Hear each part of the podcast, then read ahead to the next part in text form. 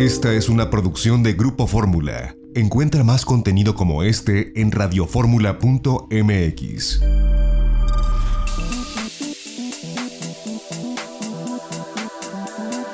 Grupo Fórmula presenta a Mari Carmen Cortés, Marco Antonio Mares y José Yuste. Las tres personalidades más destacadas de la economía, las finanzas y los negocios en Fórmula Financiera.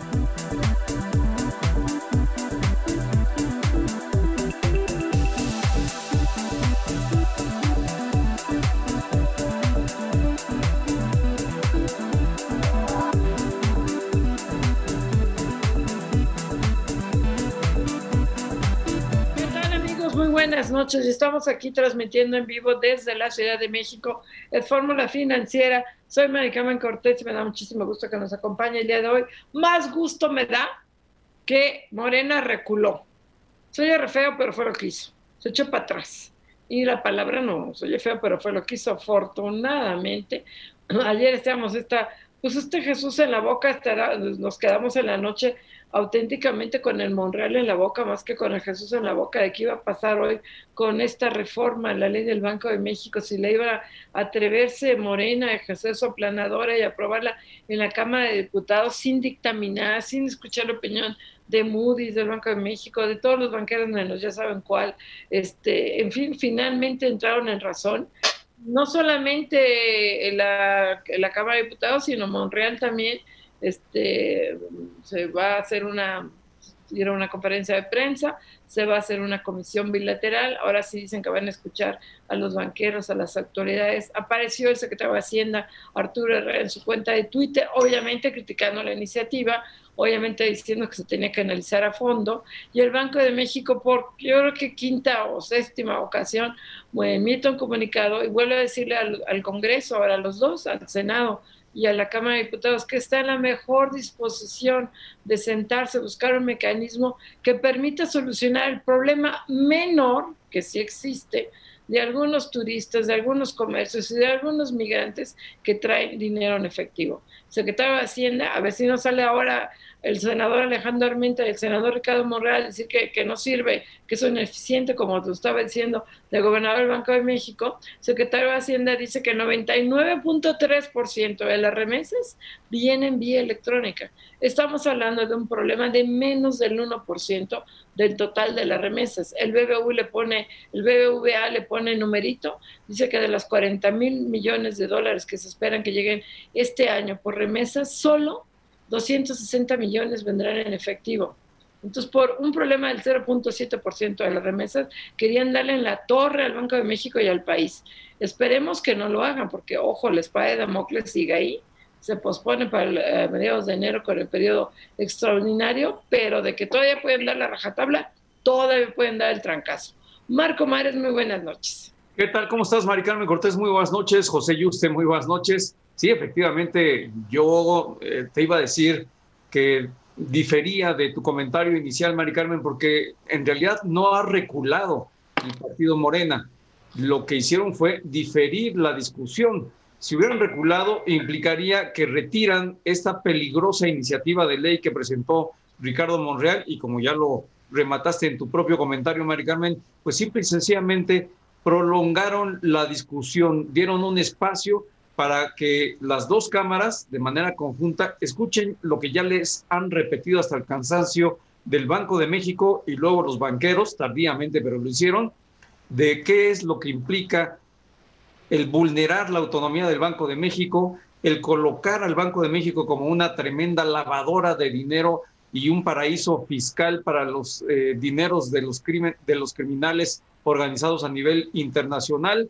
Eso sería lo que se convertiría en México y bueno, pues yo no sé por qué les gusta que se lo repitan tantas veces, pero se los van a volver a decir y les van a decir que la solución es muy sencilla y no tiene nada que ver con los miles de millones de dólares que hablan en el Congreso, que supuestamente llegan a México y que están excedentes en la economía. Son alrededor de 260, 300 millones de dólares lo que ha generado esta inquietud de Ricardo Monreal y pues no se echa para atrás, ¿eh? yo lo sigo escuchando eh, hoy escuchaba también al coordinador parlamentario de la Cámara de Diputados y decía que continúan con el espíritu de la ley, pero que están dispuestos a escuchar y a dialogar con las partes involucradas. Y ahora sí están convocando no solamente al Banco de México, a la Comisión Nacional Bancaria de Valores, a la Secretaría de Hacienda y a los banqueros, sino que están buscando que a través de, esta, de, esta, eh, de este diálogo, pues lleven adelante una, ellos dicen, un enriquecimiento de la legislación. Sin embargo, pues la verdad es que se ve muy poco probable que la quieran modificar, que la quieran cambiar, porque lo que le quieren quitar los banqueros y el Banco de México, simple y sencillamente es lo que ellos quieren que se imponga a través de la ley, por eso lo están haciendo. Yo lo veo todavía complicado, lo veo como un riesgo, si es un respiro, si es una pausa, si es una oportunidad de diálogo, ojalá que los convenzan, ojalá que se eche para atrás, pero hasta que no desaparezca el artefacto, la bomba que estaba por estallar, yo digo que sigue vigente y que solamente falta que alguien prenda la mecha para que esto en algún momento detone si no lo detienen. Pepe Yuste, ¿cómo estás? Muy buenas noches. Muy bien, Marco Mares, muchas gracias, Marco. Mari Carmen Cortés, ¿qué tal? Buenas noches. Bueno, ustedes narran ya muy bien. Hoy sucedió esto, que el propio Ricardo Monreal, su iniciativa la pasa para febrero, lo hizo con el diputado eh, Ignacio Mier. ¿Quiénes son ambos? Bueno, pues ambos son los líderes de Morena, uno en el Senado, otro en la Cámara de Diputados. Era importante porque ambos tienen la mayoría en el Congreso y decían pasarla a febrero, después de enormes críticas que ha habido sobre esta iniciativa, donde pues los datos no los avalan y lo que sí veo interesante es que tardíamente, porque sí se tardó demasiado en salir el secretario de Hacienda, Arturo Herrera, pero Arturo Herrera sale y sale con un pronunciamiento bastante efectivo, creo, dándole la razón al Banco de México, donde Arturo Herrera le dice, eh, le dice, oiga, empecemos a discutir qué les parece si con datos. Los datos que hay es precisamente estos. El 99.3% de las remesas llega vía transferencia electrónica, es decir, el problema que quiere solucionar el senador Ricardo Monreal solo tiene que ver con el 0.7% de las remesas, que incluso el mismo dato que trae Bancómero y el BBVA. Así que bueno, solo por ese 0.7% de remesas metes un problema mayúsculo, que es perder la estabilidad, porque obviamente si el Banco de México empieza a aceptar esos dólares en efectivo, con procedencia dudosa, pues el Banco de México va, a perder credibilidad, es nuestro banco central, las operaciones internacionales y nacionales van a perder credibilidad y bueno, vendría una crisis financiera. Eso es lo que estaba en juego, ya hay quien lo bautizaba como el error de diciembre, era cierto, por lo pronto lo pasan a febrero, por lo pronto sí ya hay una división dentro de la 4T, ya salió Hacienda desde la UIF, Santiago Nieto y ahora el propio secretario de Hacienda a apoyar a Banco de México, a decirle al, senador Ricardo Monreal, oye, tus datos no son precisos. Así que sí, ya, veo por fin una división. Alguien le habrá hablado también al presidente López Obrador diciéndole desde luego de estos enormes riesgos. Me da toda la impresión que fue el secretario de Hacienda y que ya salió precisamente a poner pues un poco de orden en los datos dentro de la cuarta transformación. Mira, yo quiero ser optimista. Yo, a diferencia de Marcos, sí creo que esto eh, sí va a marcar una chance para atrás, este, de entrada que se esté sumando Monreal y el Senado, porque mm, si no escucharan al sector privado en, enero, o en, del, el, el empleo ordinario, pues este, estarían incurriendo en un severísimo problema que yo creo que se dieron cuenta. Yo, ¿Qué va a pasar? Yo creo que van a escuchar las propuestas que presentó desde un principio el Banco de México las presentó desde un principio. Crear una base de datos confiable, da crédito, financiamiento a bancos como Banco Aztecas que tuvieran a tener problemas con algún corresponsal para que no hubiera problemas. Este, ¿Para qué? Para que entonces con la base de datos y con este financiamiento, pues evitar que las reservas pasen al Banco de México, respetar la autonomía del Banco de México. O sea, yo creo que, eh, que van a tratar de eh, buscar estos mecanismos de apoyo para que sí, efectivamente, dólares excedentes legítimos que estén en el mercado puedan esterilizarse, puedan repatriarse a través del sistema bancario no a través de las reservas. Yo creo que eso, Marco, yo espero, confío, yo ayer confiaba en un acuerdo, yo por lo menos con mi optimismo, confío en que la parte medular que es que esto no se vaya a las reservas, sí lo van a cambiar. Eso espero. Hay una delgadísima línea en lo que tú dices y lo que yo digo, Mari Carmen. Yo lo que digo es que apagaron la mecha de una bomba que iba a estallar, pero la bomba está ahí presente. En la medida en que a través del convencimiento, a través de la fuerza de los argumentos y de la advertencia que ya hizo Moody's de que esto llevaría a una degradación crediticia de México y todas las implicaciones nacionales e internacionales, al final desactiven la bomba y desaparezcan el artefacto. Hasta, hasta ese momento yo creo que vamos a estar a salvo, Mari Carmen. ¿Tú cómo la ves? Fíjate, fíjate que en esta ocasión, mi querida Mari Carmen, le estoy un poco más inclinado a Marco. Creo que la bomba. En el error, en el error, Pepe.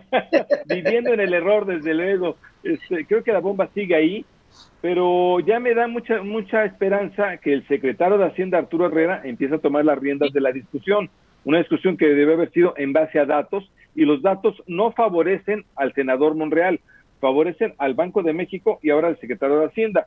Con esto ya se puede discutir de verdad de manera, de manera eh, realista y ver que la iniciativa de Monreal creaba una crisis financiera y solamente resolvía el 0.7% de las remesas. Que no estás dando la razón, Pepe. Sí se está abriendo el margen para modificar la, la, reforma y que no... No, no, de, de, que, de, que, hay esperanza. A mí la esperanza hoy me la dio Arturo Herrera. La esperanza muere el último, pero en iniciativas recientes hemos visto que hacen parlamentos abiertos express y no le cambian una coma a las iniciativas que han sido muy controvertidas y las pasan. Ojalá que en estas hay un riesgo, pero yo, yo, quiero pasar buena Navidad y Año Nuevo. Voy a confiar en que sí. Vamos a un corte y no se vaya.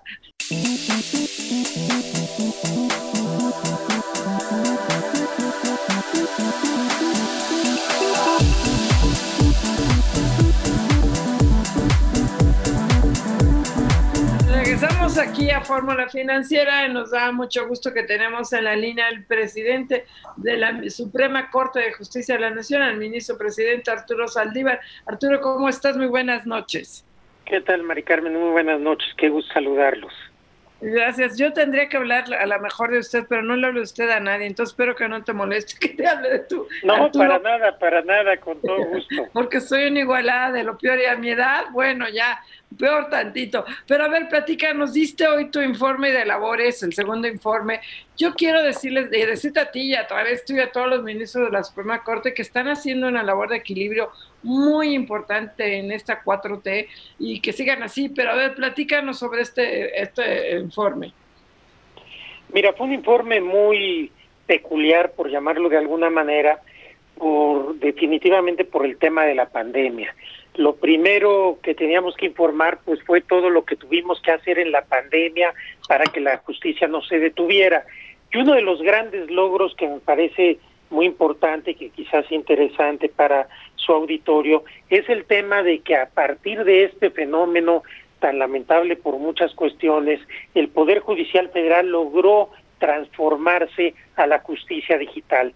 En este momento todos los asuntos, todos los procesos en el Poder Judicial Federal se pueden tramitar desde un teléfono celular, demandas, recursos, comparecer a audiencias, revisar expedientes. Este es un cambio extraordinario en la justicia en México que llegó para quedarse, que va a implicar hacer una justicia más accesible y también va a implicar enormes ahorros tanto para los justiciables como para los órganos impartidores de justicia. Este es uno de los temas. Sí. Arturo Saldívar, ¿cómo estás? Te saluda Marco Antonio Mares. Muy buenas noches. Gracias por tomar la llamada. ¿Qué tal, Marco Antonio? Al contrario, gracias a ustedes. Eh, pues eh, para seguir con este tema que sin duda es muy relevante, la Suprema Corte de Justicia de la Nación es una institución muy importante y yo te preguntaría, ¿cuál es el balance de estos dos años? Eh, ¿Cuál es lo más destacado que tú colocarías como, como lo que hay que notar respecto de lo que ha hecho hasta ahora la Suprema Corte de Justicia en México y lo que se ha venido haciendo en estos dos años? En estos dos años eh, iniciamos y ya vamos muy avanzados una renovación y modernización del Poder Judicial Federal. Hemos combatido por primera vez de manera sistemática la corrupción, hemos combatido también el fenómeno del nepotismo, hemos combatido el acoso sexual, hemos buscado la paridad de género y la igualdad eh, del hombre y la mujer, hemos combatido la violencia de género, por supuesto, también, dimos un dinamismo distinto al Instituto de la Defensoría Pública para que la gente más humilde, más pobre de este país cuente con abogados de calidad. Este año dimos inicio a, la reforma laboral por primera vez jueces y juezas independientes, imparciales, resolverán asuntos laborales buscando un equilibrio entre la justicia social y el Estado eh, de Derecho.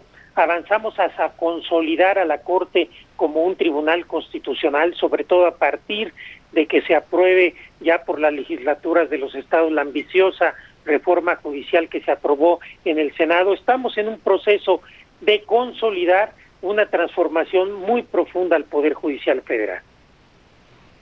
Eso es importante, Arturo Arturo Saldívar, presidente de la Suprema Corte de Justicia.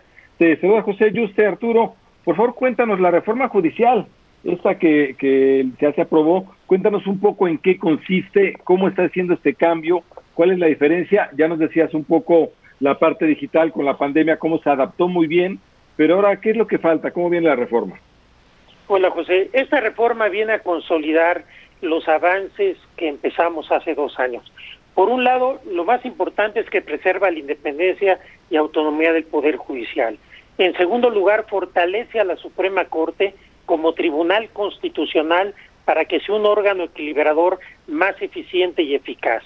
En tercer lugar, consolida la carrera judicial para que el acceso y el ascenso en toda la escala del Poder Judicial sea por méritos, no por influencias, por parentescos y por cuestiones de este tipo que eran muy comunes. Se eleva a rango constitucional el Instituto de la Defensoría Pública para que haya defensores y defensoras públicas de gran calidad en todo el país para defender a la gente más desprotegida. Y se dan herramientas al Consejo de la Judicatura Federal para que con más eficacia combata la corrupción y el nepotismo. Estos serían, en resumen, los grandes rubros de la reforma judicial. Parte fundamental de lo que ha pasado con esta pandemia son todas las eh, soluciones, todos los litigios que se están llevando vía digital. Este, creo que eso es algo, lo que le llaman la justicia digital. Eh, ¿Realmente funciona? ¿En qué casos sí? ¿En qué casos no? Porque mucha gente se queja de que los juzgados están cerrados, de que los hay miles de litigios que están detenidos, que hay un gran rezago, este, no en la Suprema Corte, sino en general en los juzgados. ¿Hay qué hacer? En el Poder Judicial Federal eh, ya estamos abiertos desde, desde agosto pero aún antes de agosto estuvimos teniendo casos urgentes. Y desde junio, la justicia digital en el Poder Judicial Federal funciona perfectamente en todo tipo de asuntos, en asuntos mercantiles, civiles, de amparo, penales, etcétera. Es una realidad, está funcionando muy bien. Tenemos cientos de miles de promociones de justicia digital desde junio y me parece que esa fue la gran solución y la gran alternativa del Poder Judicial Federal en esta pandemia. Si no hubiéramos eh, trabajado durante el año anterior pensando en lanzar la justicia digital este año, realmente sí nos hubiéramos enfrentado a un escenario caótico en el Poder Judicial Federal. No es el caso, el Poder Judicial está trabajando bastante bien, la justicia federal no se detuvo nunca, tuvo que cambiar su ritmo necesariamente por la pandemia, pero tuvimos que hacer un equilibrio entre la salud de los servidores públicos del Poder Judicial, el público usuario y el acceso a la justicia. Y creo que lo logramos de, de manera adecuada. No es hasta donde yo entiendo la realidad en todos los tribunales del país, pero el Poder Judicial Federal creo que lo hemos hecho eh, con bastante efectividad. Claro, Arturo Saldívar, estamos en un programa que, cuya audiencia es eh, netamente económica, financiera, de negocios. ¿Qué implicaciones, qué, qué impactos tendrá esta reforma judicial para el ámbito financiero? Mira, yo creo que lo más importante es que va a venir a consolidar el Estado de Derecho. Para los empresarios, para los inversionistas, para el mundo de la economía, la certeza jurídica y el Estado de Derecho son prioritarios, son esenciales.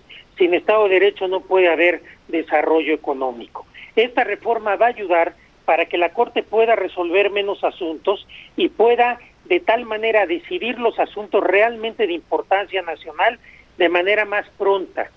Va a establecer que las sentencias de la Corte con un solo precedente sean obligatorios para los tribunales de todo el país, de tal suerte que de manera más rápida no solamente habrá una defensa de los derechos de la gente, sino sabremos a qué atenernos, habrá mayor seguridad jurídica.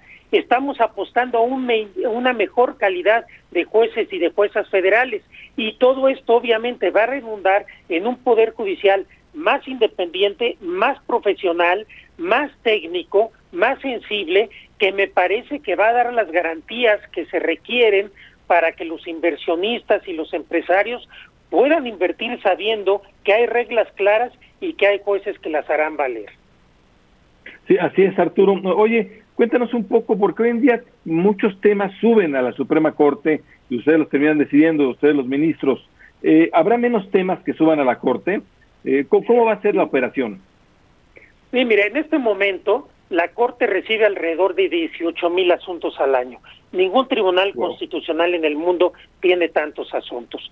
Una vez que entre en vigor la reforma, nos vamos a quitar muchos temas de legalidad. Entonces la Corte va a poder dedicarse a los asuntos que realmente tienen trascendencia nacional y a los asuntos de derechos humanos, quitándonos temas de legalidad que no tenían la trascendencia para que la Corte lo resolviera.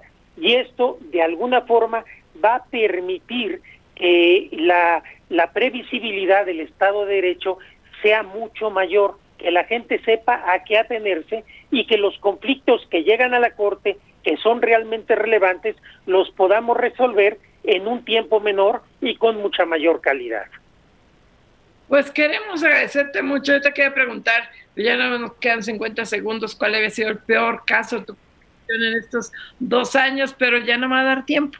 Este se nos va a agarrar la guillotina. Pero te agradecemos mucho, Arturo Saliva, presidente, eh, ministro presidente de la Suprema Corte de Justicia de la Nación. Muchísimas gracias. Arturo, gracias. a ustedes, un gusto. Saludos. Buenas noches. vamos a un corte, no se vaya, regresamos aquí a Fórmula Financiera.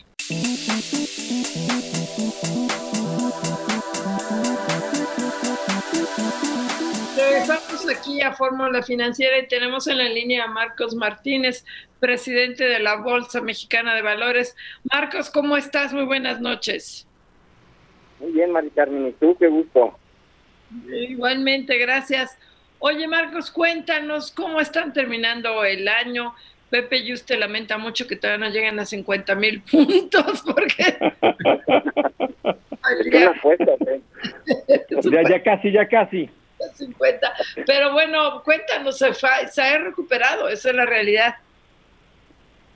Sí, mira, la verdad es que después de tanta volatilidad en las materias primas, los mercados accionarios, las divisas, etcétera, al final ha sido positivo porque lamento mucho, no sé qué perdiste con los 50 mil puntos, pero esa es la mala pero, la, la buena es que la bolsa llegó a estar en 32.500 en su punto más bajo por ahí de marzo, abril, que sí fue una caída importante y ahorita ha recuperado pues ya 10.000 puntos. Ya estamos en 43.543 el día de hoy, que es justo el mismo nivel en el que estaba cuando se empezó el año. Entonces, bueno, pues para ser un año de pandemia no está mal, está la libramos, pues salió salió bien dentro de todo. Y, y además hubo actividad, que es, que es lo, lo mejor, pudiera haber habido cero o muy mala actividad y sin embargo les menciono por ejemplo eh, cuatro bonos que salieron de los de los que ahora están este con más entusiasmo y, con más foco que son los verdes sustentables sociales. Fueron 17 mil millones en esto de manobras de Vintes, de Rotoplas y de Fibra Prologis. También se listó a Costa Verde sin listarse con la opción por el SPAC eh, de Fernando Chico y hubo nuevas fibras en telecomunicaciones, infraestructuras, en fin, la verdad las cosas es que para como estuvo el año, el balance para la bolsa es un buen balance y estamos pues contentos de haber podido servir como lo hace la bolsa de ser el catalizador para que las empresas, los empresarios, los inversores y los clientes puedan beneficiarse. Y vaya que ha sido un año singular, especialmente difícil. Marcos Martínez, presidente de la Bolsa Mexicana de Valores, me da mucho gusto saludarte. Te saluda Marco Antonio Mares, ¿cómo estás? Hola Marco, ¿cómo estás? Qué bueno escucharte también, ¿eh? Muchas gracias, igualmente. Marcos, y una asignatura pendiente que ha tenido a lo largo de muchos años la Bolsa Mexicana de Valores, el mercado bursátil nacional, es el de incrementar el número de emisoras que participan en el mercado. Hemos visto que incluso para este año, tú nos dirás las cifras, pero creo que hasta se se redujo este número. Eh, ¿Qué expectativas, qué perspectivas tienen para eh, de aquí en adelante y que haya mayor eh, número de compañías inscritas en la bolsa? Mira, el punto es, es fundamental, se está dando en, el punto estratégico, en el, en el, mero fondo del asunto. Hablando de la bolsa, la bolsa lleva, este, pues ya muchos años en que se ha mantenido muy estable en el número de, de emisoras, pero también el número de participantes como inversores en, en acciones y en instrumentos manejados por la bolsa, personas físicas y personas morales en el país. O sea, somos un mercado bursátil atorado hace pues, décadas si no es que muchos años.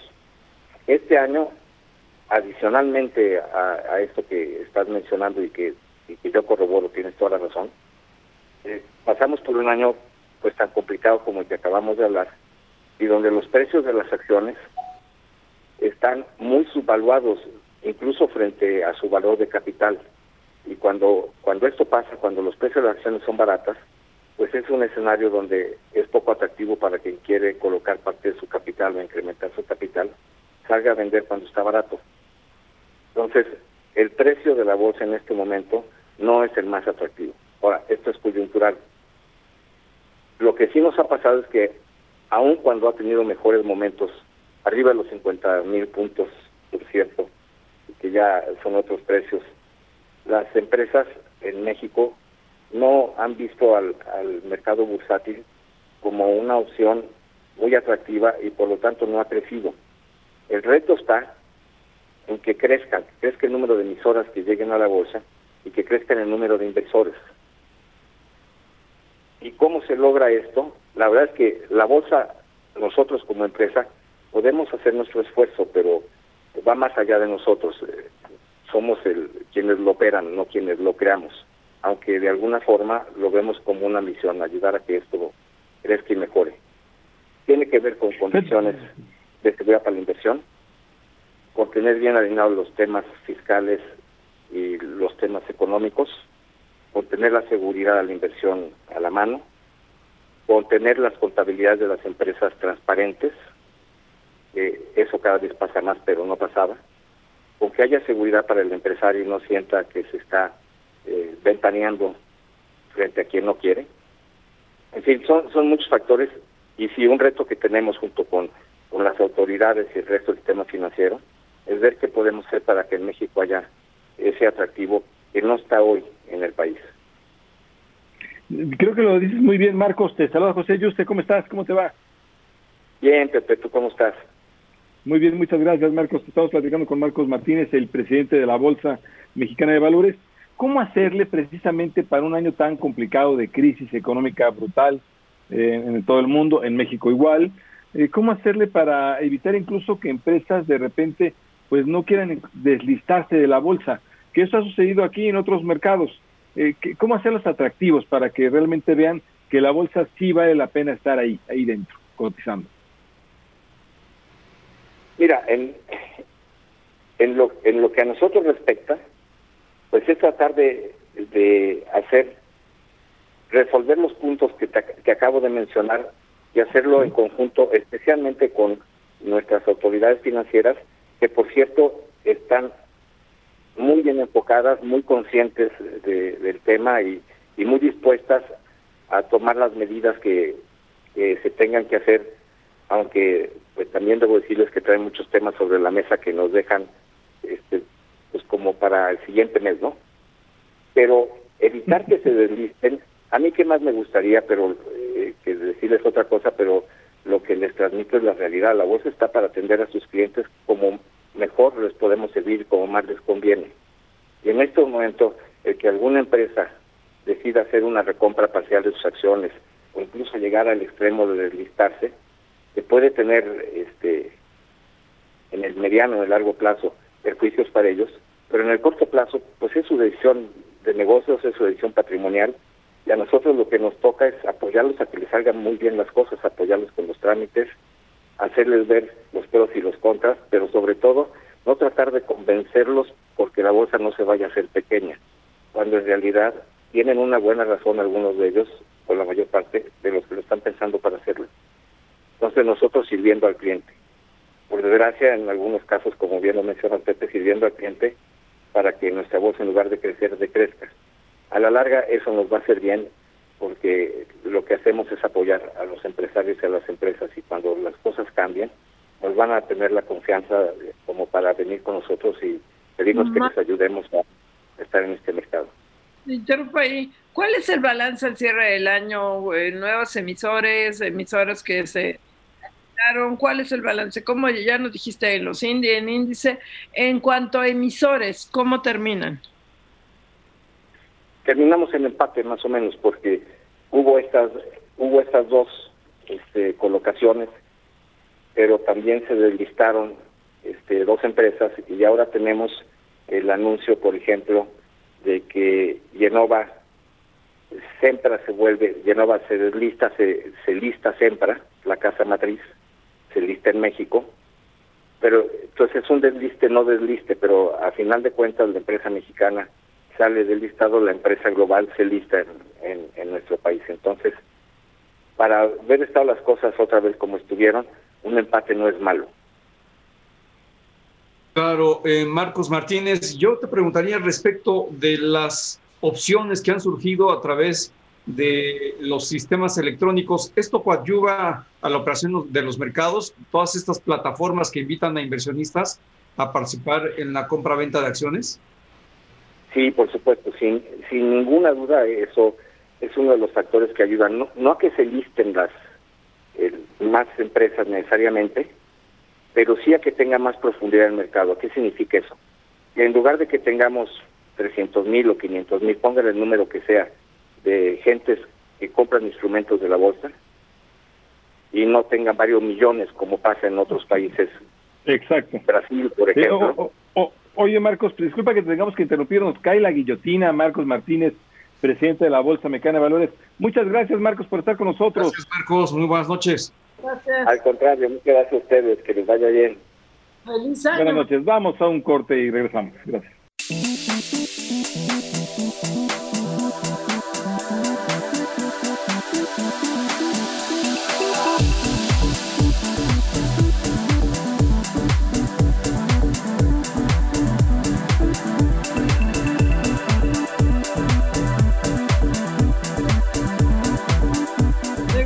Aquí a Fórmula Financiera y tenemos en la línea a Rodrigo Aguilar, él es director ejecutivo de Banca Pyme de Grupo Financiero Banorte. ¿Cómo estás, Rodrigo? Muy buenas noches. Hola, María Carmen, ¿cómo estás? Buenas noches, qué gusto saludarte. Gracias. Oye, cuéntanos cómo van con su campaña.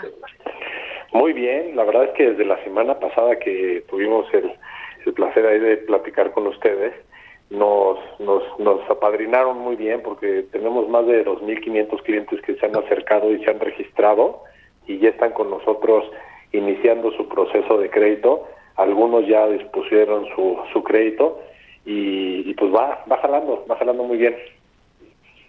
Qué bueno, Rodrigo. Rodrigo Aguilar, ¿cómo estás? Te saluda Marco Antonio Mares. Muy buenas noches.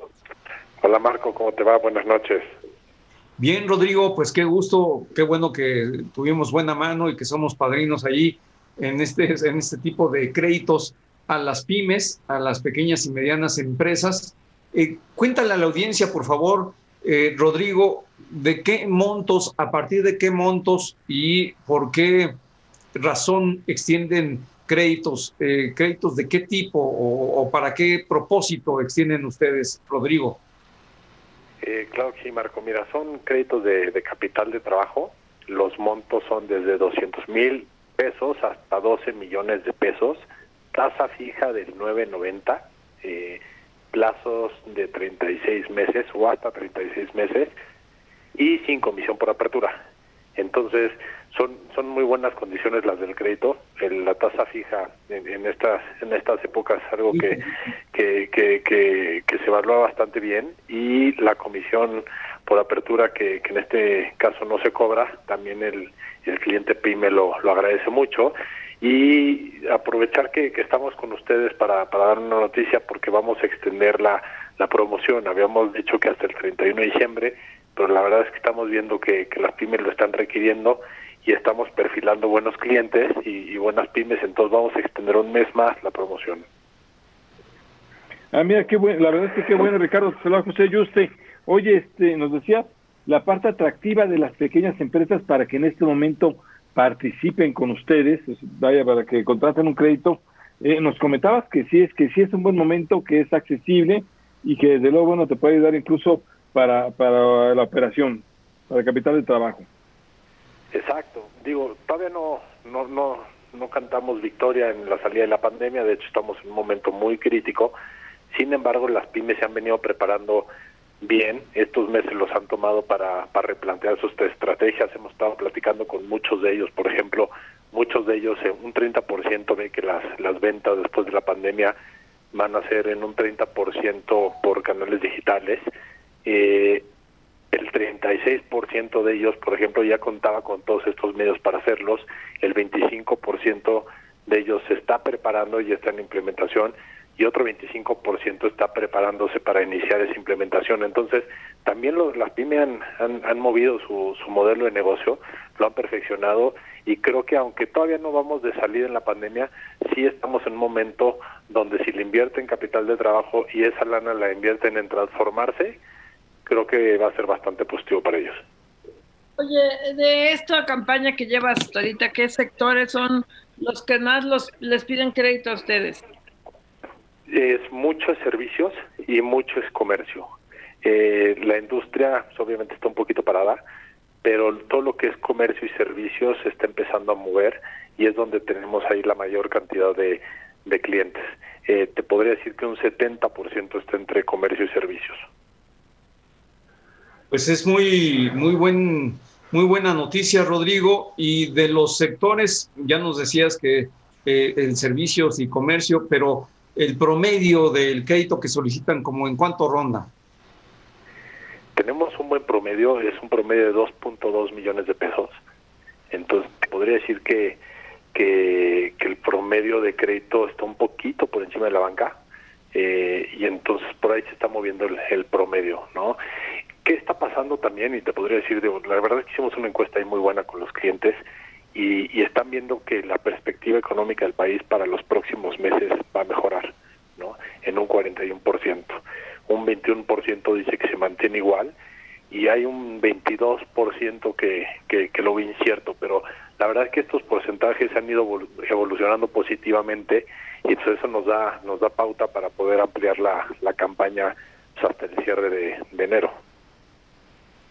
Claro, desde luego, Ricardo, este, es un tema eh, interesante. Eh, oye, sobre, ya, nos decías un poco el tema de las tasas de interés, hoy en día la parte competitiva del crédito, frente a otros accesos que podrían tener de financiamiento de las pymes, ¿ustedes sí están siendo competitivos? Muy competitivos, es la tasa más competitiva del mercado, yo no he visto nada igual.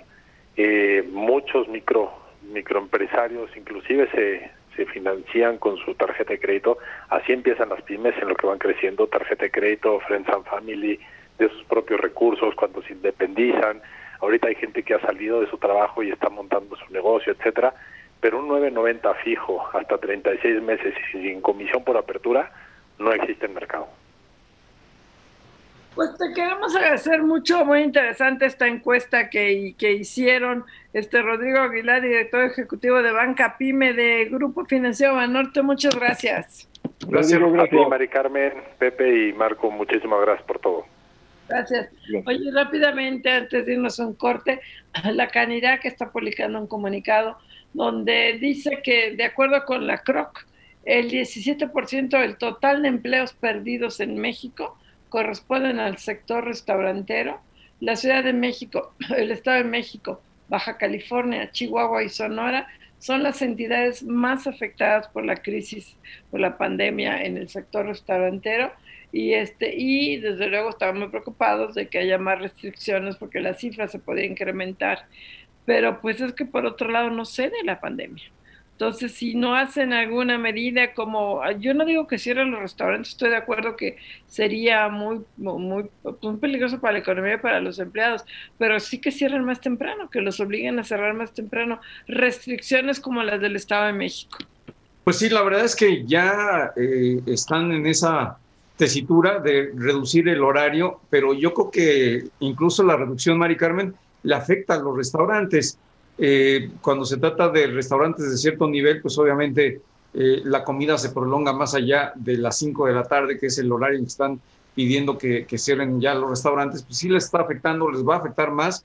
Yo creo que lo que viene es una mayor afectación económica por el crecimiento de la pandemia, el crecimiento de los contagios, la mortalidad. Y bueno, pues aparentemente vienen por lo menos tres, cuatro meses de intensidad en el número de contagios y de muertes. Es que no, no debería haber sido así, bueno, y no debería ser así. Deberían algunos sectores sí recibir cierto apoyo. ¿Cuáles son los sectores que más está golpeando esta pandemia? Sí, a los de servicios, a los restaurantes, a los hoteleros, a las pequeñas empresas intensivas en mano de obra. Realmente hay, hay sectores claves que desde luego están sufriendo mucho. Eh, y, este, y este es el caso, que generan empleos y que realmente yo creo que ahí podrían ayudarles en algo el gobierno. No los va a ayudar, ya el gobierno mexicano desde luego no, no tomó esta iniciativa, es una lástima, pero la verdad es que pudo haber sido de manera distinta. Ahora, ¿qué pasa con los restaurantes? Pues que quieren abrir lo máximo posible, no cerrar a las 5 de la tarde, pero yo creo que ya es prácticamente un hecho que van a tener que empezar a cerrar a las 5 de la tarde o no volver a tener gente, todo, todo que sea vía domicilio, ¿no? Prácticamente ese va a ser el camino muy complicado para los restauranteros, pero a como están los contagios, está desatado ya en la Ciudad de México prácticamente, una prácticamente no hay, no hay camas ya. Eso es lo peligroso. Y hay gente que sigue sin entender, ¿no? Desafortunadamente. Oye, y entre las buenas de hoy, la Cámara de Diputados aprobó en lo general el dictamen que reforma la Ley de Vías Generales de Comunicación y se va a castigar, y me parece muy bien, hasta con siete años de prisión y multa de hasta 43.440 pesos a quienes impidan o lucren con el cobro de cuotas a vehículos que circulan por las carreteras. Porque si no, pues órale, coopere, coopere para mi causa y esto estás lucrando. Qué bueno que hay. ¿Los multan por 43 mil o los meten a la cárcel, Mari Carmen? Siete años, siete años de prisión, hasta siete años y una multa de hasta 43 mil 440 pesos. Pues la multa se me hace muy pequeña porque sacan un dineral estas personas que toman las casetas, por eso han hecho un gran negocio de la toma de casetas porque obtienen ingresos verdaderamente impresionantes y esto ha dañado muchísimo a los concesionarios y eh, pues eh, ahora sí que al financiamiento de las carreteras. Vamos a un prohibido corte. prohibir, prohibido prohibir. Prohibido prohibir. Vamos a un corte, regresamos aquí a Fórmula Financiera.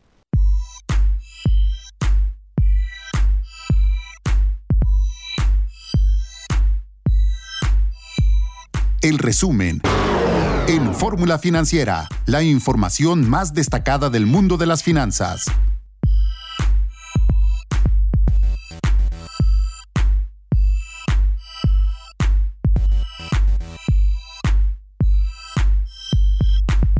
¿Qué tal amigos? Muy buenas noches. Le damos la bienvenida al auditorio de Telefórmula que se incorpora a partir de este momento y ahora sí traigo mi acordeón y nos ve a través del canal 157 de Sky, 121 de Easy, 153 de Mega Cable, 354 de Dish, 161 de Total Play y a través de las cabreras locales aquí en la República Mexicana y en Estados Unidos, bienvenidos, nos ven a través de Finity Latino, Latino View y Dish Latino. Muchísimas gracias. Soy Maricarmen Cortés, es Fórmula Financiera. Estamos transmitiendo en vivo en esta segunda hora y bueno, déjame decirle que entre las notas relevantes, pues vamos a empezar con una cataña de Estados Unidos, que es el presidente López Obrador ayer finalmente mandó una felicitación al señor, así dijo, al señor Joe Biden, este, ya reconociéndolo como presidente electo. Se tardó lo mismo que Bolsonaro, el presidente de Brasil, y que Vladimir Putin, el de Rusia, los tres se esperaron al último momento sea, ya absolutamente todo el mundo lo había felicitado, pero pues ¿por qué no? Hasta que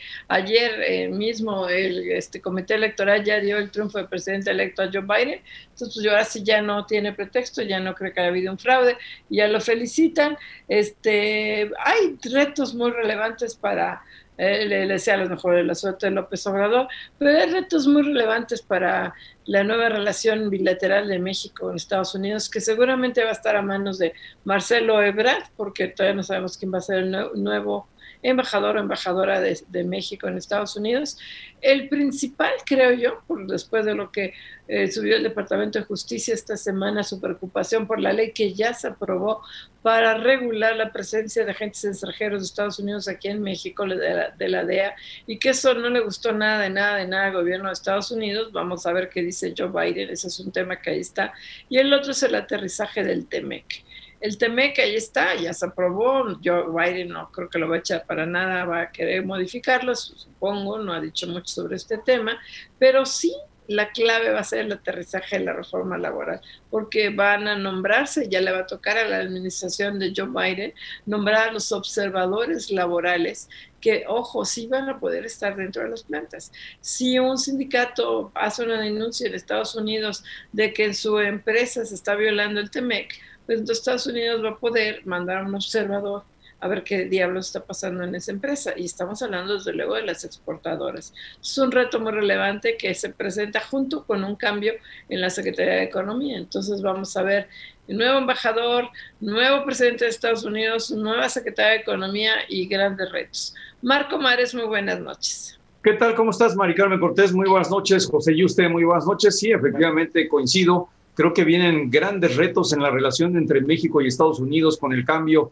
de presidente en aquel país, el retraso en la felicitación por parte del presidente de México al presidente eh, triunfador, a Joe Biden, eh, sin duda va a tener alguna repercusión. Todo el mundo, todos los analistas coinciden en ello.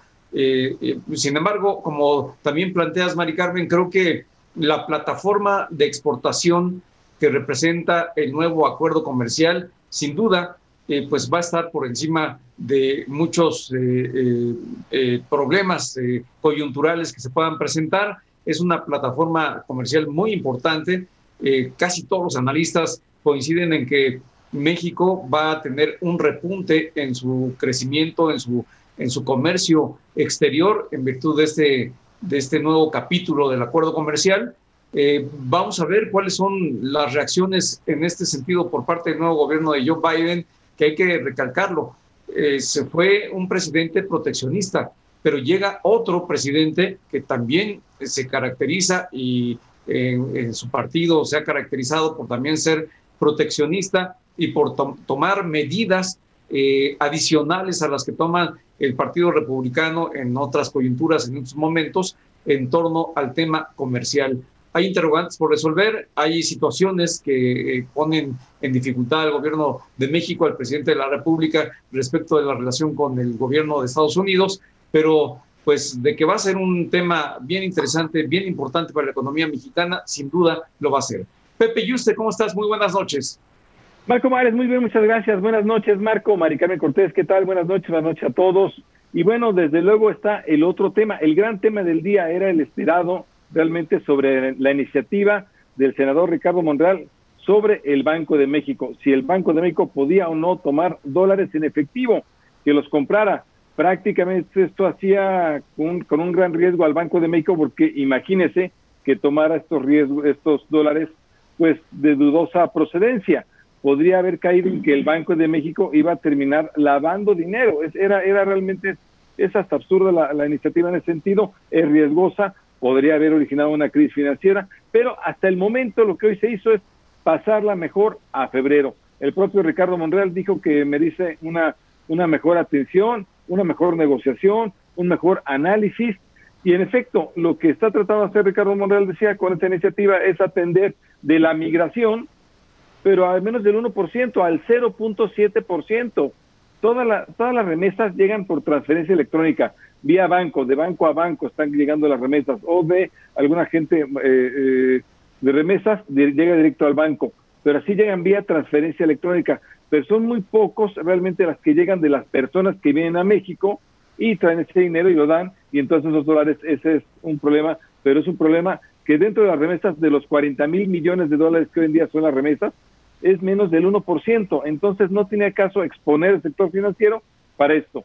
Y bueno, pues dentro de la cuarta transformación de esta tendencia del gobierno de López Obrador, hoy el secretario de Hacienda Arturo Herrera sale y sale a defender precisamente al Banco de México, a su autonomía, y dice que la iniciativa de Ricardo Monreal sí merece discutirse, pero con datos.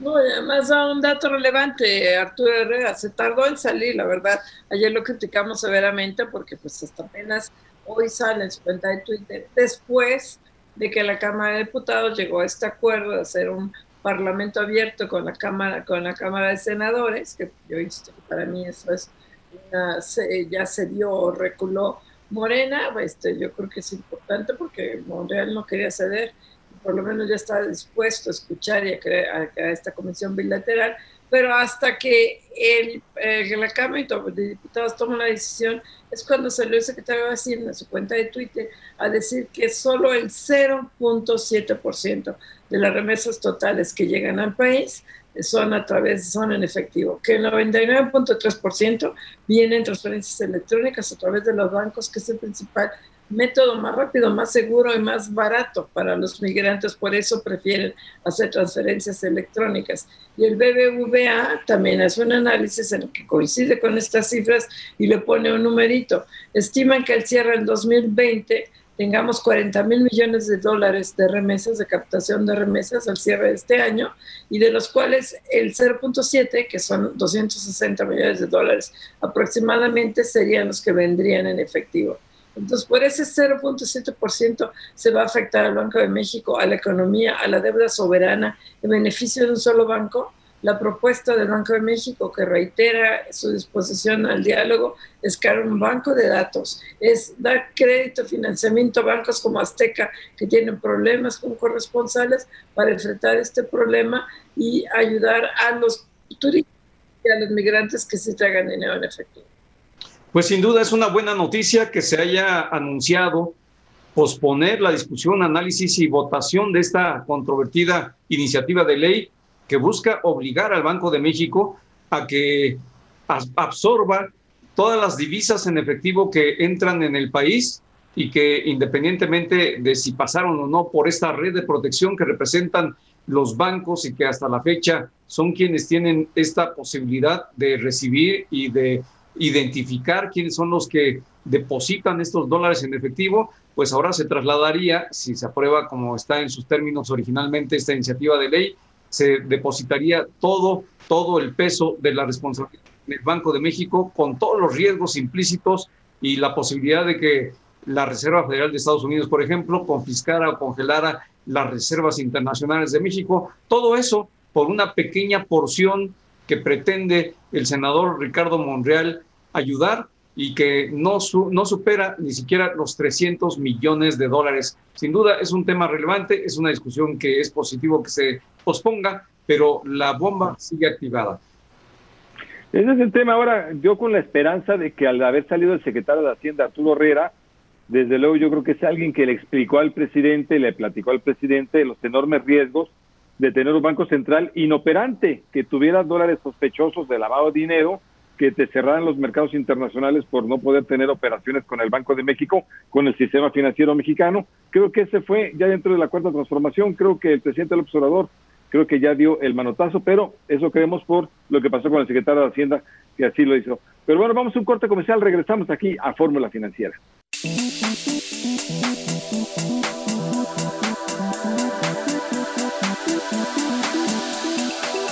Regresamos aquí a Fórmula Financiera y tenemos en la línea Ariana Ortiz Bolín. Ella es vicepresidenta senior de Moody's, el, análisis de Moody's Investor Service. ¿Cómo estás, Ariana? Muy buenas noches. Buenas noches, bien, gracias. Oye, ayer ustedes se metieron y hay que felicitarlos porque creo que fue un boletín clave para que hoy se frenara la aprobación de la, no se ha hecho, pero se frenó la aprobación de la reforma, la ley del Banco de México. Pero cuéntanos lo que ustedes ayer, este, creo que muy prudentemente alertaron. Eh, sí, nosotros normalmente como calificadora para México y otros países, cuando hay una propuesta de ley que sobre todo ya fue aprobada en una de las cámaras, si tiene implicaciones de riesgo, tratamos de comentar al respecto lo más pronto posible, que fue lo que hicimos en esta ocasión. Eh, y, y la, la, nota lo que menciona son tres riesgos principalmente. El primero y quizás el más relevante es que se está infringiendo, de, de, ser aprobada, ¿no? la propuesta de ley como estaba planteada en el Senado, se estaría infringiendo en la autonomía y en la independencia del Banco Central. Eh, esto es porque estarían obligando al Banco Central a, hacer, a tomar o a comprar eh, el excedente de efectivo en moneda extranjera que está circulando en México y de esta manera le están trasladando al Banco Central el riesgo eh, eh, de estos activos cuando no se puede conseguir bancos corresponsales para ciertos bancos. Y esto también tiene implicaciones de regulación del lavado de dinero porque no se estaría cumpliendo con los estándares internacionales de, de prevención para el lavado de dinero y financiamiento de terrorismo y entonces podría poner también en riesgo al sistema financiero. ¿Y por qué esto es relevante para la calificación? Nosotros cuando tomamos en cuenta la calificación no nada más es que eh, México pueda cumplir con sus obligaciones de deuda eh, eh, y con ciertos pagos, sino también, como ustedes saben, fortaleza económica, eh, fortaleza institucional, qué tan susceptible es el país a eventos de riesgo y la independencia y la autonomía del Banco Central es clave para mantener eh, eh, a México blindado o, o mitigar ciertos riesgos eh, de, de, este, de esta índole. Entonces, podrías eh, socavar una de las piedras angulares de la fortaleza institucional eh, de la calificación. Claro, Arián Ortiz Bolín, ¿cómo estás? Te saluda Marco Antonio Mares, muy buenas noches. Buenas noches, Marco Antonio. Arián, eh, ¿nos podrías comentar qué implicaciones tiene si se llegara a aprobar esta iniciativa de ley tal y como se propone para México en materia de riesgo de crédito, México, si nos recuerdas, le recuerdas a la audiencia de, de Fórmula Financiera, ¿en qué nivel está del grado de inversión y qué, qué impacto tendría en esta calificación? Sí, la calificación actual de México es de BAA1, es decir, tres escalones por encima del grado especulativo. O sea, para que México pierda el grado de inversión tendríamos nosotros que, desde el punto de vista de Moody's, no, o sea, tendría a lo mejor eh, otra calificación con otras calificadoras, pero en Moody's tendría que perder tres escalones para perder el grado de inversión. Eh, ahora, tenemos nosotros una perspectiva negativa. El hecho de que se, se llegara a tomar una medida así, que nosotros hemos, hemos ya dicho que la vemos negativa, no necesariamente sería un automático una rebaja de calificación. Lo tendríamos que nosotros discutir en comité. Actualmente el, la calificación BAA1 incorpora ciertos elementos que nosotros, eh, supuestos, ¿no? Y uno de estos supuestos es que el Banco Central va a permanecer independiente, autónomo para hacer sus operaciones de, de política monetaria y de estabilidad y salvaguardar el, el, el sistema financiero. Entonces, en la medida en la que pensemos que hay medidas que esto se está debilitando, es algo que no está incorporado en la calificación y que por lo tanto tendríamos que discutir en comité y ver qué implicaciones tiene. Pero estamos diciendo que serían implicaciones negativas y habría que discutir en comité qué tan negativas. Pero se, se agregarían a la lista de preocupaciones que ya tenemos, que hemos anunciado desde que pusimos la perspectiva negativa en abril de este año. Sí, desde luego, Arián, te saluda José Yuste. ¿Cómo estás, Arián?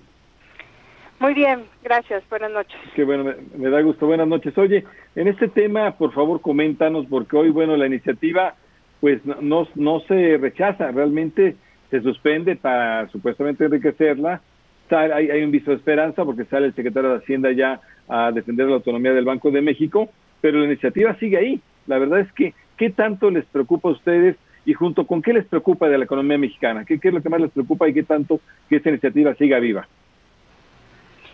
Bueno, nosotros en el comunicado también comentamos que otra preocupación es que pudiera afectar el sentimiento de inversión en un contexto en el cual ya hemos visto eh, cerca de dos años consecutivos cada mes una contracción en la inversión y, una perspectiva muy débil de recuperación económica para el próximo año. Entonces, en ese contexto, señales negativas a la inversión son todavía más, más negativas. Em, ahora, ¿qué, preocupación hay que siga viva la, la medida? bueno, somos cautos en el sentido de que no no vamos a esperar cómo, cómo evoluciona y entendemos que la decisión fue tratar de involucrar a más eh, expertos y tener un, diálogo eh, técnico entre varias de las eh, partes que se puedan ver afectadas para que se entienda cabalmente las implicaciones de esto y esa es una noticia que, es bien recibida de, nuestra parte. Entonces sería, seguiremos monitoreando de cerca cómo evolucionan los, los digamos, las, las, medidas, pero sí, es cierto que no se ha desechado y entonces hay que poner mucha atención y estar muy atentos. Otro tema es el de Pemex. Hoy se dio a conocer una operación de compra de bonos por, bueno, de papel por parte del gobierno federal para Pemex. Le está inyectando 95 mil millones de pesos. Sí, eh, en efecto, cuando nosotros anunciamos la rebaja de calificación y, mantuvimos la perspectiva negativa, mencionamos que había tres temas principalmente que nos preocupaban. El primero era el débil, eh, eh, débil perspectiva de crecimiento económico este año y a futuro. El otro es el apoyo constante y sustancial a Pemex. Y el tercero era un debilitamiento eh, institucional que este tipo de medidas podría confirmar, ¿no? eh, la, que acabamos de discutir. En cuanto al apoyo a Pemex, nosotros como entendemos esta, esta última operación es una operación de pasivos que le ayuda a la empresa a, a, pagar eh, líneas este, que tenían contingentes y por lo tanto libera líneas para poder financiar liquidez en el 2021 eh, y sí tiene un costo financiero, pero al final contablemente no aumenta la deuda, pero sí tiene un costo, un, costo financiero. Eh, al, final del día es una medida que les ayuda en manejo de pasivos y ayuda a, mitigar eh, cuánto tendría que apoyar el soberano a Pemex en el 2021, pero no es una medida que aborde los riesgos este, estructurales que tiene la empresa, ni más allá, ni siquiera eh, compensa todo lo que nosotros calculamos requiere de apoyo eh, Pemex para el 2021. Es solamente una parte. Claro, Arián, en cuanto a lo que en México se debería estar haciendo para fortalecer las finanzas de Pemex, eh, ¿hay por ahí alguna iniciativa que está proponiendo llevar adelante medidas para quitarle carga fiscal a petróleos mexicanos. ¿Esa sería una buena medida? ¿Cuál es tu punto de vista? Eh, nosotros somos agnósticos en el sentido de qué tipo de medida debería de hacer el gobierno. De hecho, por, por regulación estamos eh, eh, está prohibido que nosotros emitamos recomendaciones de qué tipo de política el gobierno debe de implementar. Una vez que pensamos qué medida va a implementar, entonces sí podemos obviamente opinar cómo vemos cierta medida, ¿no? Eh, eh, lo, que nuestro diagnóstico es que la empresa tiene problemas serios de eh, para poder incrementar su producción, la producción va a la baja y también para reemplazar reservas. Y eso genera riesgos para el soberano porque todos los años tiene que estar apoyando a, la empresa. La reforma energética lo que hacía es que la participación de privados ayudara a que la producción aumentara y que por lo tanto el gobierno también tuviera otros ingresos. Entonces, buscar una solución bajo la nuevo la nuevo modelo de negocio, que es el no tener ah, la participación del sector privado y que sea eh, la empresa el, digamos la empresa sea el uh, la paraestatal dominante en el sector implica que se tiene que, que entonces buscar una solución fundamental a este problema y puede ser a través de de bajar la carga tributaria para Pemex y eso sería una buena noticia para Pemex, pero si no está compensada por una medida para entonces incrementar la recaudación para el soberano, esa es una mala noticia para el soberano, que es el que yo califico. Claro, desde, luego. Oye, Arián, rápidamente, el tema de crecimiento económico, ¿qué tanto les preocupa? Da la impresión que hay una falta de política de crecimiento económico. ¿Qué tanto le está preocupando? Eh, nos preocupa un poco más que lo que nos preocupaba antes, o sea, pensando a principios de la pandemia, cuando todavía no teníamos bien dimensionado el tamaño de, la crisis, eh, estábamos pensando que la contracción iba a ser cerca del 4%. Eh, el último estimado que tenemos creo que es de menos 8.8%, es una ligera eh, recuperación en relación a un menos 10 que teníamos antes, pero lo más preocupante es cómo vemos eh, en el 2021 y el 2022. Cuando nosotros hacemos un comparativo global, México en relación a otros países, por ejemplo del G20, es el que creemos va a crecer más lento, se va a recuperar más lento. Si bien estamos esperando que el crecimiento del próximo año sea cerca del 3.5%, esto es solamente por el efecto base y va a haber muy poco de crecimiento que, que sea eh, nuevo. Y eso preocupa, eh, quizás sea la, principal factor de preocupación para la calificación. Pues Ariana Ortiz Bollín, este, vicepresidente senior de análisis de Moody's, muchísimas gracias. Gracias. gracias. Gracias a ustedes por la invitación. Que estén bien. Vamos rápidamente a un corte. ¿no?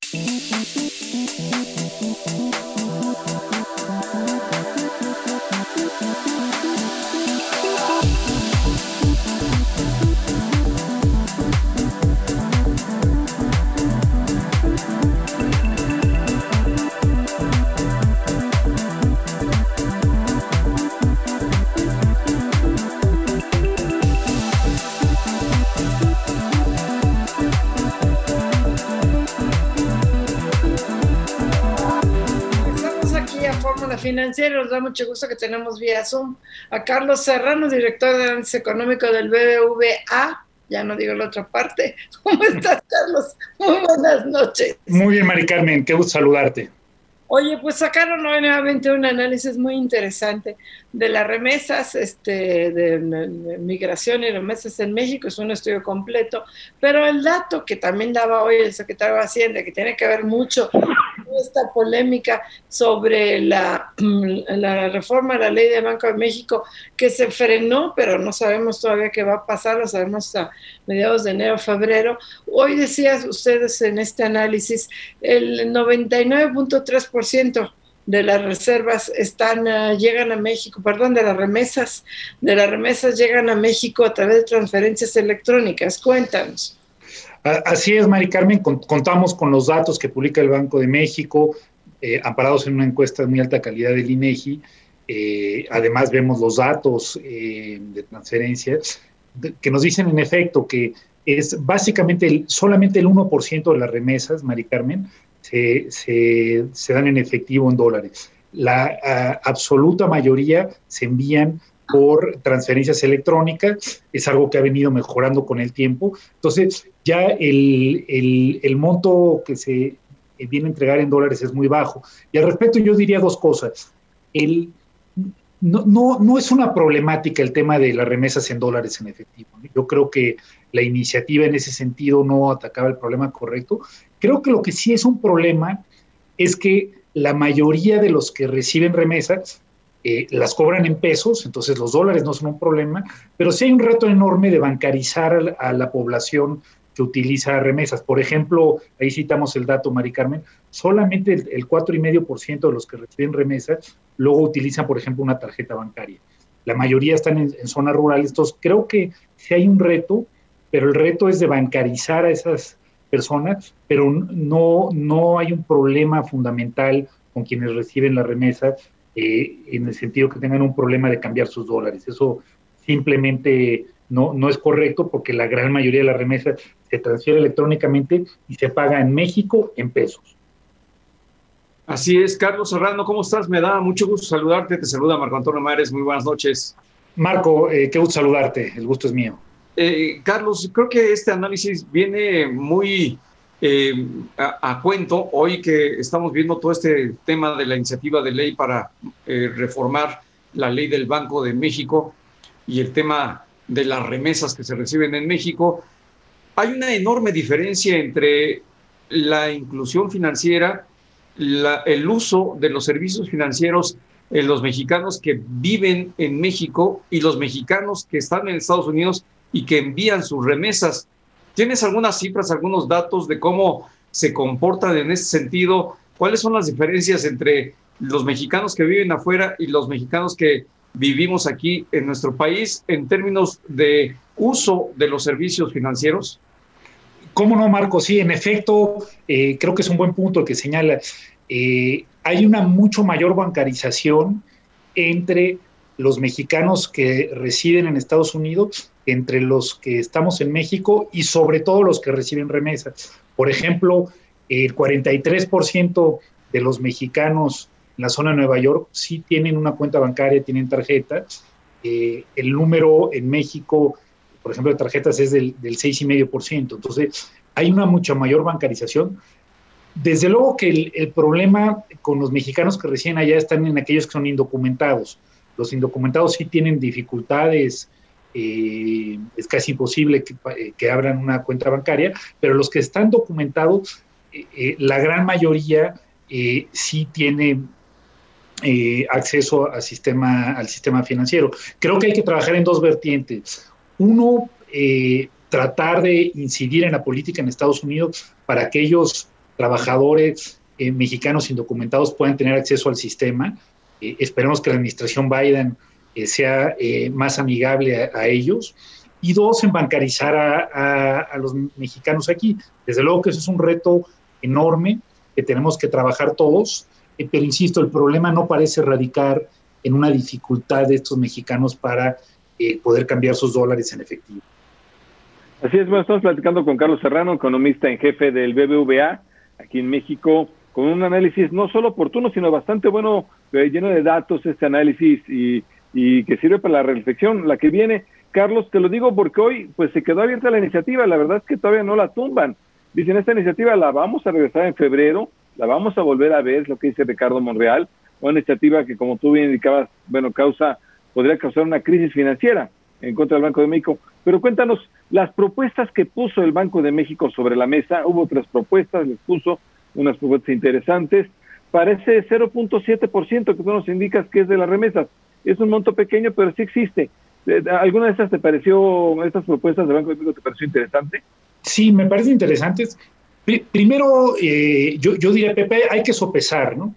Entre esta problemática que puede haber con este 7% eh, de, personas que eh, reciben remesas y poner en peligro la reputación del Banco Central y por ende la de todo el sistema financiero mexicano, me parece que no habría que dudarlo. ustedes lo han seguido viendo, en los últimos 10 años ha costado mucho trabajo construir una buena reputación del sistema bancario mexicano en términos de, eh, eh, de prevención de lavado de dinero y esta iniciativa me parece que iría en sentido contrario. Dicho lo anterior, en efecto, hay, hay que ver qué, qué, puede ocurrir eh, con este 1% de, de, personas que reciben las remesas en efectivo. Yo ahí primero diría una, una cuestión que creo que no se ha mencionado mucho no, estas personas no tienen problema en cambiar sus dólares en el sistema bancario mexicano. Como recordarán, eh, ustedes lo, discutimos, ¿no? Hace 11 años, es cierto que se impuso una restricción para depositar dólares en efectivo en el sistema bancario, pero desde ese momento se previó que podía haber un problema para aquellos que trabajan en zonas turísticas, aquellos que están en la frontera norte y reciben directamente los recursos, y hoy se pueden ir a, depositar o, cambiar esos dólares, eh, alguien que sea cliente de, los bancos, hasta 4 mil dólares eh, todos los meses, y si no eres cliente, hasta 1.500 dólares. ¿Por qué?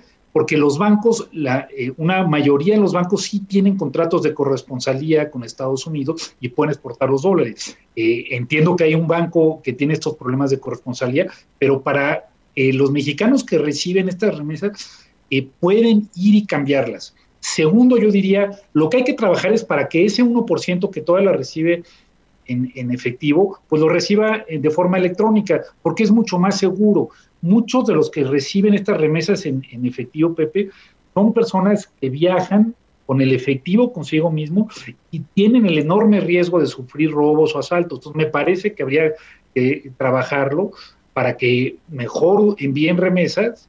Y tercero, pues, creo que hay que seguir trabajando en la eh, eh, bancarización de los mexicanos. Ahora, yo creo que, yo, yo diría un comentario más, más amplio, que es, este país tiene que darle una guerra al efectivo. El efectivo es el vehículo con el que vemos corrupción, con el que vemos evasión, con el que vemos informalidad, con el que se mueve el crimen organizado. Entonces hay que combatir el efectivo tanto en pesos como en dólares. creo que entonces la medida tendría que analizarse en ese contexto, ¿no? Carlos, claro. ¿Cómo saben? Usted, tú hoy le dabas un numerito, decías que este, aproximadamente 260 millones de dólares serían los que estarían viniendo efectivo.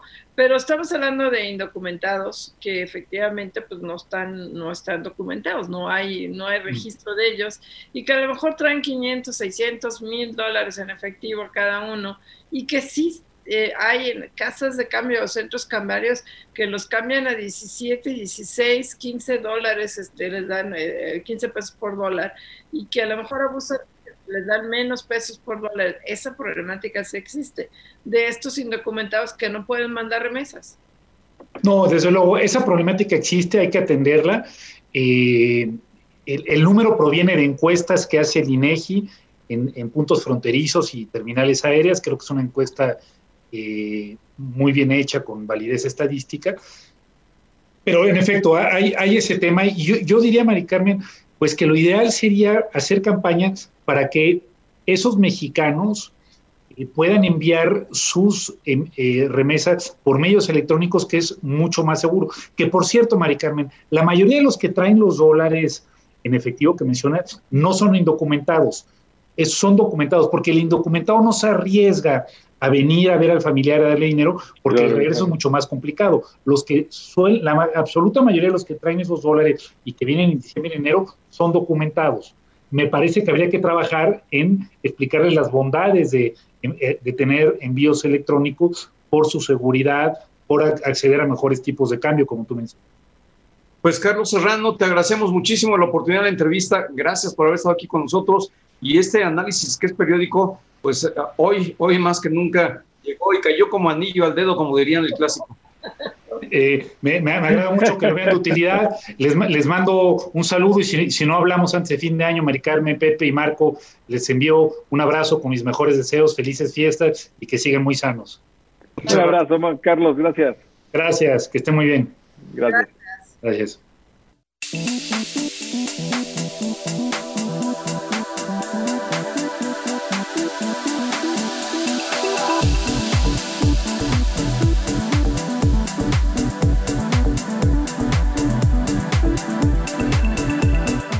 Aquí a Fórmula Financiera. Nos da mucho gusto que tenemos en la línea a Maru Rojas. Maru, ¿cómo estás? Muy buenas noches. Ay, la verdad es que estoy muy contenta porque ya terminó el periodo ordinario de sesiones. Es el primer periodo del tercer año de la sexagésimo cuarta legislatura. Fíjate que pensábamos que una vez aprobado el presupuesto, esta legislatura se acababa porque se iban a dedicar a reelegirse, que es la primera vez que sucede en nuestro país, la reelección de diputados y alcaldes pero hoy concluye con 39 sesiones, 288 horas de trabajo, 128 iniciativas aprobadas, 10 de ellas constitucionales. Ese fue el recuento que dio hace unas horas Dulce María Sauri, presidenta de la mesa directiva, quien se convierte también en la presidenta de la comisión permanente, una comisión permanente como lo que vivimos todos, sui generis, va a ser virtual y citó hasta el 7 de enero, siempre terminaba la sesión eh, ordinaria y en diciembre por lo menos un día a la semana se veían en medio de la semana, ahora no, hasta el 7 de enero se agarraron las dos semanas completitas y pues vamos a estar pendientes porque el 7 de enero nada más estarían viendo o eh, virtualmente o presencial, aún no se define, para el extraordinario del 15 de enero, donde dicen que ahora sí va la ley Banjico, la ley de educación superior y la ley de salario mínimo, al menos aquí en la Cámara de Diputados. Así es, Maru, y en primer lugar te felicito porque finalmente vas a descansar estas dos semanitas. Muy bienvenidas para ti que has trabajado intensamente y para todos los reporteros que han estado ahí al pie de, la letra. Pero yo quisiera preguntarte y que nos platicaras un poco cómo funciona esto de la comisión bicameral que hoy se anunció y se va a instalar para escuchar a todas las partes involucradas con la modificación de la ley del Banco de México yo no sé si en otras legislaturas sucedía lo mismo, puede que en algunas cuestiones muy agudas sí, pero en esta me ha tocado ver que todo se va a consultar primero a Palacio Nacional. Resulta que a las 7 de la mañana, me dicen, estaba ya eh, saliendo de Palacio Nacional Ignacio Mier, o sea que estuvo en la previa de la mañanera Ignacio Mier con el presidente de la República, a diferencia de su antecesor, él sí logra los consensos o logra convencer al presidente de lo que está bien y lo que está mal. Hubiera sido otra persona y hubiera dicho que pues la orden era la orden y que se tenía que votar. Era el último punto hoy en la orden del día, la reforma Banjico, y ya estaban todos preparados a, a ver cómo pasaba la planadora de la mayoría. No, Ignacio Mier llegó con los coordinadores parlamentarios a decirles que sí había otra oportunidad, que se ampliaba el tiempo de análisis y que esto tenían que socializarlo juntos todos. Esto es, esta comisión bicameral son las mesas directivas de la Comisión de Hacienda del Senado y la mesa directiva de la Comisión de Hacienda de la Cámara de Diputados ya se reunieron desde hoy a ver una preagenda de cuáles serán las reuniones de aquí a este 15 de enero, periodo extraordinario, para poder socializar más. Se habla de la unidad de inteligencia financiera, se habla de empresas turísticas que son las que reciben eh, las divisas en billete, porque hay muchos turistas que pues no hacen el cambio de divisas y llegan a nuestro país, no solo con dólares, con monedas de cada una de sus distintas naciones, y que es ahí ese tipo de moneda la que eh, están pidiendo capte el Banco de México y todas las instituciones bancarias con regulaciones. Entonces, estas comisiones bicamerales, las dos comisiones de Hacienda, que van a estar muy estrechamente trabajando con los coordinadores parlamentarios para que todos los partidos estén incluidos y todos los sectores. Ya les digo que turístico, la unidad de inteligencia financiera, banqueros y el propio Banco de México, por supuesto, tendrá que estar eh, participando, como también juristas en la materia, Marco. Claro. Eh, te saludo, José Maru. Mi primera pregunta es, ¿y a poco vas a tomar vacaciones? ¿A, poco hasta así te las mereces? me mató. Este, no sé si me las merezca, pero. Pero son necesarias en esta ocasión. Trabajo esta semana de manera virtual. Mañana tenemos una conferencia virtual con Dulce María Sauri. Y este, y ya la próxima semana sí creo que me, estaría tomando dos semanitas nada más, si ustedes me lo Oye, oye, Maru, fíjate que, no, desde luego, oye, el diputado Mier, el, el, líder de Morena en la Cámara de Diputados, junto con Ricardo Monreal, el líder de Morena en Senado, era idéntico, idéntico realmente el discurso, era impresionante la, forma en que, de, dónde viene ese discurso? ¿Sí viene de, sí sientes que fue de Palacio Nacional o fue entre ellos, pero era idéntico?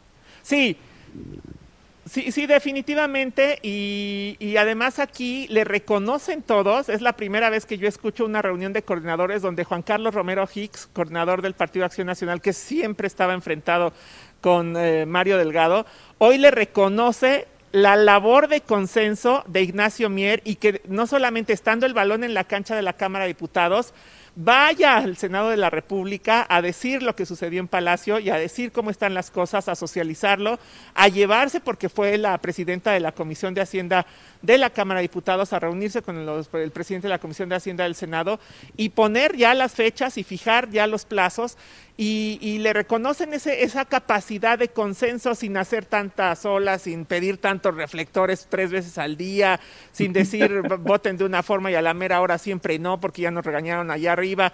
Sí, es un modo muy distinto de trabajar, más discreto, pero más efectivo, creo yo. Eh, Ignacio Mier incluso es más bromista y aguanta también las bromas, porque llegó aquí y dio su discurso después de que ya había hablado una hora en el Senado de la República, nos tuvo mucha paciencia en los medios de comunicación y después de que terminó su participación dijo, ahora sí, eh, tienen eh, los coordinadores de los demás partidos hasta media hora para el uso de la palabra y así lo hicieron, cada uno fijaron sus posturas, como diría el perro Bermúdez, todos celebraron el acuerdo, todos lo festejaron, porque sí era imposible, inconcebible que si todos estaban en contra se fuera a aprobar. Oye, Maro, yo ayer estaba optimista de que esto pasara, afortunadamente decía yo que te creer en Santa Claus, sigo creyendo en Santa Claus. Yo espero, y yo quisiera ir tu pronuncio, porque tú los conoces mucho más que yo, que yo nomás los conozco a través tuya, los diputados, ¿qué crees que pasa en enero? Porque yo tengo la expectativa, esperanza e ilusión de que es tan, tan aberrante esta iniciativa, generaría tanto problema, sería el peor, peor, peor, peor problema que podría generarse en la 4T en la economía. Realmente sería desastroso que la aprobaran como viene, que yo estoy casi segura de que le van a hacer cambios y que no van a tocar la autonomía del Banco de México, que van a aceptar las propuestas del Banco de México y de los bancos soy demasiado optimista. ¿Cuál es su expectativa? Ya sé que no sabemos, pero ¿cuál es su no, expectativa? No creo que seas optimista. Yo creo que sí saben escuchar y que saben que incluso el costo electoral en 2021 sería muy fuerte porque ya hemos, se ha perjudicado mucho al sector empresarial y ahora no puedes perjudicar al turístico porque de alguna u otra forma también estás poniendo límites a que si nada más traen divisa extranjera no la recibas o, haya controles. Creo que hacia donde se va caminando es a que exista un registro y un control como ya lo existe. Digo, si tú vas al aeropuerto a comprar dólares, te piden tu INE y la copia fotostática se la quedan.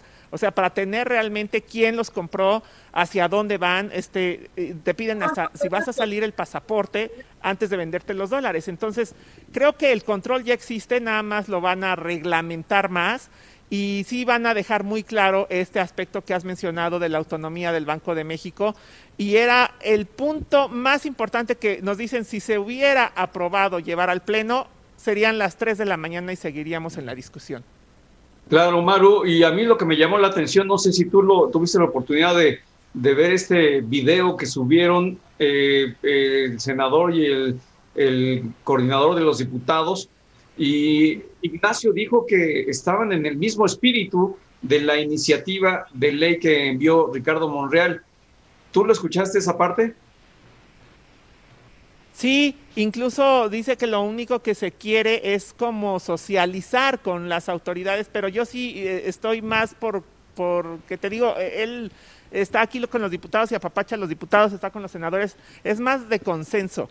Pero creo también que si pudo convencer al presidente es porque también sabe de los riesgos y seguramente habrá cambios y los veremos, pero eh, sí tendrá que ser aprobada a más tardar en el extraordinario del 15 de enero. Dudo mucho que se vaya hasta el ordinario de febrero, pero de ello pues estaremos pendientes. Hoy no solamente se aprobó eso, se aprobó el que se sancione con seis meses de prisión a siete años a quien tome las casetas, vías de comunicación o vías férreas, que ha sido el común denominador este año, y se aprobó el asunto de los agentes extranjeros en nuestro país, agentes de seguridad. A ver, a ver, se viene complicado. Pues Maru Rojas, de verdad, felicidades por esta, esta cobertura tan buena que se ha hecho y buenas ah, vacaciones, Maru. Gracias. Muchas gracias.